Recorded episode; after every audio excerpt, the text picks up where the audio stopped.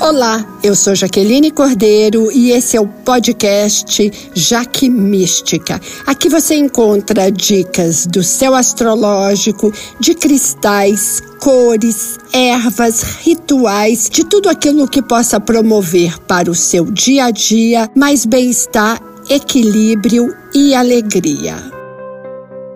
Cada lua tem uma função e nos convida para determinadas situações. Agora, no dia 23 de fevereiro, às 19h32, nós temos uma lua minguante. E a minguante é aquele momento de esvaziar, de eliminar, de encerrar, de cortar.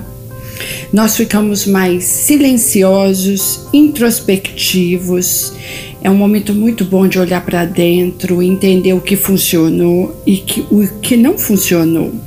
Por isso eu gosto tanto dos rituais também para a lua minguante. Em geral, as pessoas colocam muita ênfase na lua nova e na lua cheia, que são maravilhosas, mas todas, todas têm um objetivo. A minguante, por exemplo, era muito boa para começar as dietas de emagrecimento, podar plantas que estão muito fraquinhas, podar grama, cortar o cabelo se você quer que ele reduza de volume, fazer é, tratamentos estéticos, como por exemplo cirurgia plástica, ou esfoliação, ou limpeza de pele, porque ela tira aquilo que você não quer mais. E também ela é muito interessante para demitir, para terminar um relacionamento ou uma sociedade. A lua minguante ela nos ajuda a identificar aquilo que não serve mais. Então eu vou dar um, um eu vou falar sobre um ritual para se fazer. O ideal é que a gente consiga fazer no dia 23, primeiro dia de lua minguante, em particular às 19h32, exato horário, ou a partir desse horário. Então, você vai pegar uma forma de gelo e vai colocar dentro um papel. Você vai encher de água e colocar no freezer para que o gelo seja feito.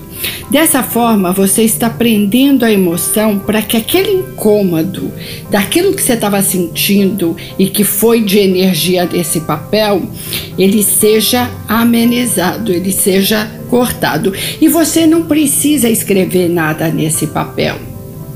Simplesmente, quando você está dobrando o papel para colocar na, na, na, forma de gelo, você vai pensando o que, que você está colocando ali para congelar, para realmente tirar. Aí depois você vai pegar uma vela em branco e a vela ela traz a conexão mental e espiritual, que é bem interessante, né? E aí você vai colocar a sua intenção do que, que você precisa tirar na sua vida. A gente está falando de dor, de medo, de aflição. Acende essa vela e pensa nesses processos que precisam ser tirados. É, os rituais eles, eles são um momento de conexão conosco mesmo.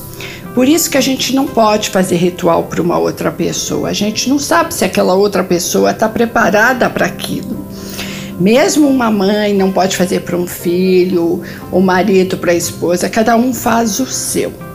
E essa é uma lua minguante que nós que ela acontece na temporada de peixes.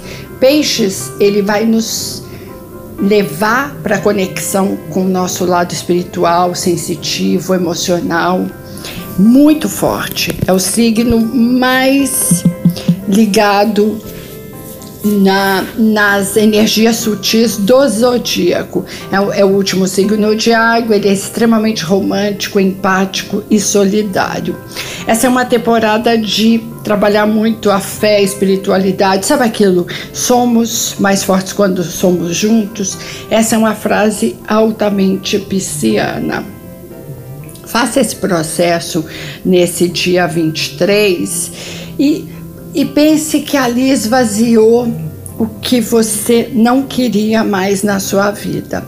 Essa é uma semana que a gente tem uma energia de água muito forte, porque o que acontece? Além de um Sol em Peixes, nós temos Netuno e Júpiter em Peixes. E esses, esses planetas começam a se encontrar.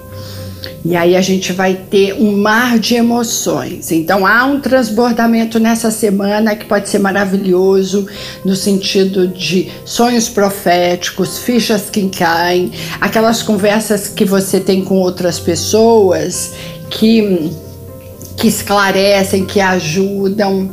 É, então, é, memórias que voltam, é como se a gente estivesse visitando o porão emocional da nossa vida e resgatando muitas coisas. Agora, tem que ficar atento também, principalmente quem é escapista, porque esse é o lado é, sombrio de peixes e todos nós temos todos os signos. O escapismo, que às vezes vai na fantasia, na ilusão, na dificuldade de enxergar a realidade crua, nua e crua, ah, às vezes na dependência química ou de álcool ou de antidepressivo. Então, esse, essa semana em particular, muito cuidado, não entre nessa furada de que não estou conseguindo dormir, vou tomar um, um remédio, porque ele vira uma muleta e você não consegue largar mais.